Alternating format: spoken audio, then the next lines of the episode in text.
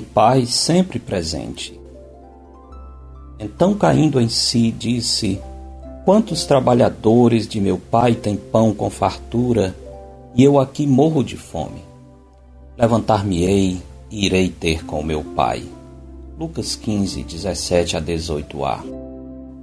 Completamente dominado por seu ilusório sonho de liberdade, o filho pródigo resolveu desfazer-se de todos os referenciais da sua existência. E para atingir esse alvo de autodestruição, o jovem precisa se livrar daquilo que, de alguma forma, lhe mantém ligado à sua comunidade, à sua família e à sua história.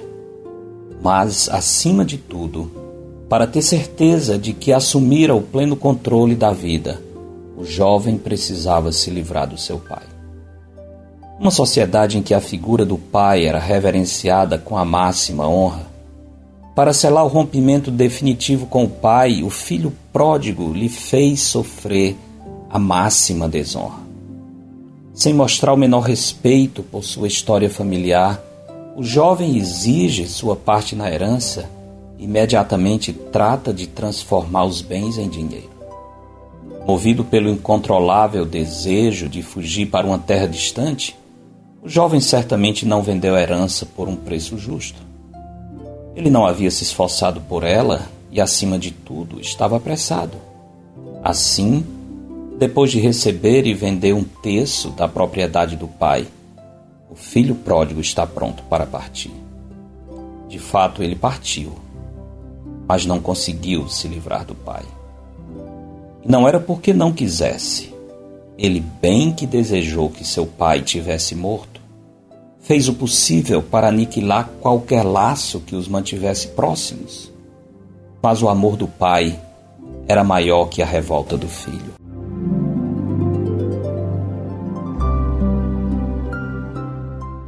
É somente por causa do seu amor e graça que Deus não deixa o pecador se distanciar dele. Evidentemente, há muitos que tentam desesperadamente se livrar de Deus. Mas o Senhor, movido por sua misericórdia, simplesmente não lhes permite apagar completamente as pegadas que lhes ajudarão a fazer o caminho de volta. Em Eclesiastes 3:11 lemos: Tudo fez Deus formoso no seu devido tempo. Também pôs a eternidade no coração do homem, sem que este possa descobrir as obras que Deus fez desde o princípio até o fim presença do Deus eterno está indelevelmente impressa na alma humana. O homem bem que tenta se livrar de Deus, e alguns, à semelhança do filho pródigo, já chegaram a declarar que Deus está morto. Tudo em vão. As marcas do Criador estão impregnadas na criação. A obra não pode se livrar do seu artista. Foi essa dificuldade em se distanciar do pai que salvou o filho pródigo e também nos salva. Jamais nesta vida vamos nos livrar do Deus que nos criou e nos mantém. Mesmo os que fogem da vida e tentam se refugiar na morte, não conseguirão fugir de Deus, pois aos homens está ordenado morrerem uma só vez, vindo depois disto o juízo, como lemos em Hebreus 9, 27. A verdade é que o amor do Pai nos persegue. Por isso o profeta Isaías disse: Deixe o perverso seu caminho, o iníquo seus pensamentos, converta-se ao Senhor que se compadecerá dele, e volte-se para o nosso Deus, porque é rico em perdoar. Isaías 55, 7.